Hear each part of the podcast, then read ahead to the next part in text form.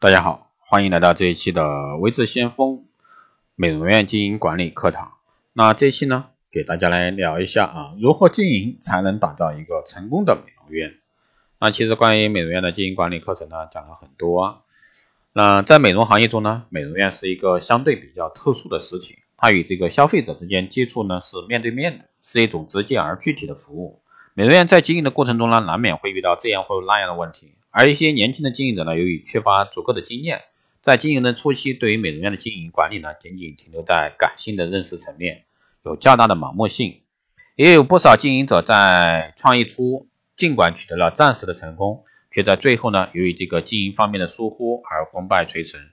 如何才能取得成功呢？这就需要经营者啊，立足市场。从经营的多层面、多角度、多方位人手解决以下问题。首先呢是美容院的一个市场定位，美容院呢有大有小，但也算是一个企业啊。市场定位工作同样不能忽视，而且市场不是说一成不变的，也不是说单纯简单的。因此呢，投资者必须在经营前多方面的深入了解市场，确立一个明朗而且标准的一个目标，摆好自己的市场位置。设想应该如何最佳定位市场，才能产生积极的连锁经济效应？当然，市场定位工作并非一朝一夕就能完成，这需要对市场做一次全面深刻的调查了解，然后呢，经过详细的一个透彻的分析判断，最终才能做出正确的市场定位。第二呢，是警方经营管理中的谬误啊，不少这个白手起家经营者之所以能够最终成就一番事业，虽然成功的因素很多，但最重要的一点就是在经营过程中。都非常注重经营方式，善于管理。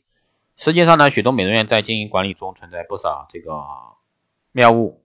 这其中既有来自于美容院外部同行竞争激烈的威胁，也有来自这个美容院内部管理的失误。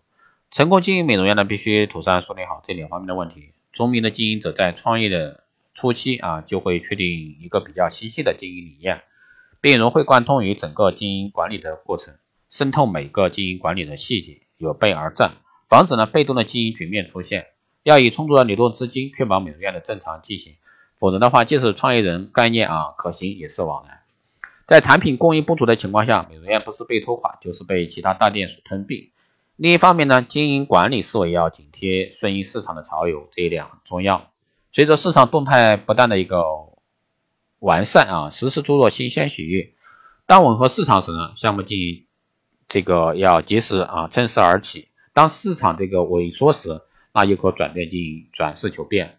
对于来自于外部的一个同行竞争，不妨事先拿来主义，学会呢取长补短，清醒的认识到自身不足之处，及时发现、检讨自身经营方面存在的问题，在原经营管理的基础上做进一步的调整、优化和改进。另外，内部管理的失误所造成经营方面的一个危机呢，绝不亚于外部。有时呢，正是这些容易使经营者啊获利的内部危机，给予美容院致命的打击。从现象上看呢，管理者员员工之间的矛盾啊，员工彼此之间的不团结，顾客与员工间沟通障碍等不良现象呢，使得美容院经营没有生气。内部人员人事关系紧张化，顾客的心呢也全然被挡在了美容院外，这在很大程度上呢阻碍了这个美容院的发展。因此呢，只有先整治好家里的关系啊，才能顺利开展外部的经营活动。同时呢，要明白顾客的消费习性是不断的改变的。经营者呢，要学会抓住顾客消费心理的变化，实时创新，让顾客经常性的享有一种新鲜感。那这种途径呢，不仅可以帮助美容院牢抓住部分老顾客，而且呢，还会吸引不少新顾客的光临。第三呢，是科学、时尚、超前、人性化的软硬件设施配备。当顾客走进美容院时，最先感受到是美容院的一个环境和氛围。美容院如果说想吸引更多的消费者，首先呢，必须从视觉、听觉、嗅觉、触觉、味觉等五官的享受来抓住顾客的心理。宽敞明亮的大厅啊，崭新舒适的房间，能使消费者产生豁然开朗的心情。柔情妩媚的灯光，清新淡雅的芬芳，则会令顾客呢品味到一种心灵的愉悦。当感官完全沉浸沉浸在一片祥和与温馨的氛围中时呢？顾客的感情天平就会开始倾斜。